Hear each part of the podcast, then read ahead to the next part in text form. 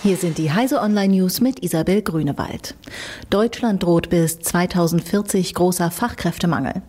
Es ist eine düstere Prognose, die die Experten des Basler Forschungsinstituts Prognos abgeben. Die einen sind zu alt für einen Job, den anderen fehlt das Fachwissen.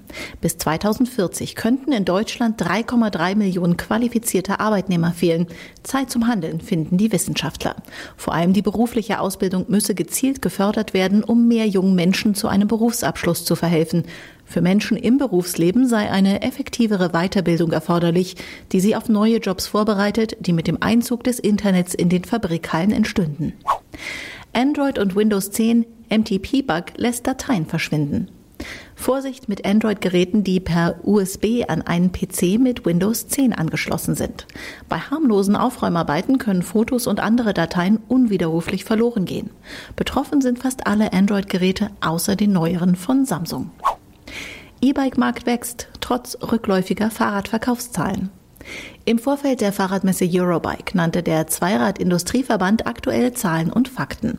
Demnach setzt sich der Trend zum Rad als Autoalternative fort. Die Fahrradverkäufe gehen zwar zurück, E-Bikes legen jedoch zu. Auch vor diesem Hintergrund bleibt die Fahrradbranche optimistisch. Heise Medien auf der IFA. Die Redakteure von CT und Heise Online berichten auch in diesem Jahr live von der IFA. In Meldungen, Vorträgen, Diskussionsrunden und im Livestream. Außerdem haben wir für die Besucher am Stand von Heise Medien die VR-Planke aufgebaut. Nervenkitzel garantiert. Die Elektronikmesse IFA findet vom 1. bis 6. September in Berlin statt.